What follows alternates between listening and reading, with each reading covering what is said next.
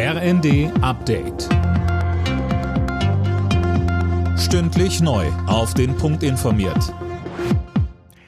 Ich bin Dirk Justes. Guten Morgen. Der nächste Streik in Deutschland hat begonnen. Seit dem frühen Morgen ruft Verdi das Bodenpersonal der Lufthansa auf, die Arbeit für einen Tag niederzulegen. Betroffen sind Frankfurt, München, Hamburg, Berlin und Düsseldorf. Fabian Hoffmann berichtet.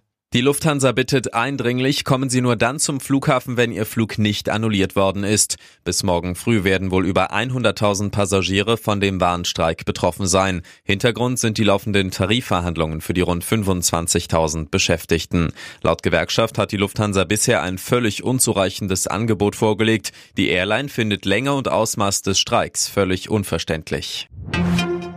Der ukrainische Präsident Zelensky wird kommende Woche wohl nach Deutschland kommen. Laut Tagesspiegel wird er auf der Münchner Sicherheitskonferenz erwartet.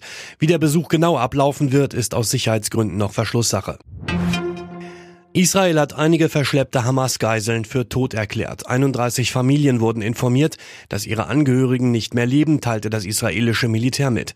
Sönke Röhling, wie steht es denn um die Bemühungen, die restlichen Geiseln freizubekommen? Ja, da wird weiter verhandelt. Die Terrororganisation Hamas hat noch 136 Geiseln im Gazastreifen in ihrer Gewalt und hat nach Angaben des Vermittlers Katar positiv auf den jüngsten Plan für die Feuerpause für den Gazastreifen reagiert. Allerdings will die Hamas eine vollständige Waffenruhe, also auch ein Ende der israelischen Offensive, und das lehnt Israel bislang kategorisch ab.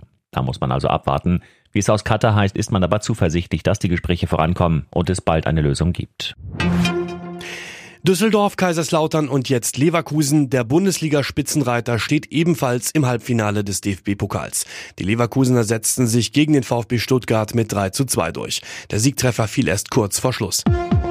Alle Nachrichten auf rnd.de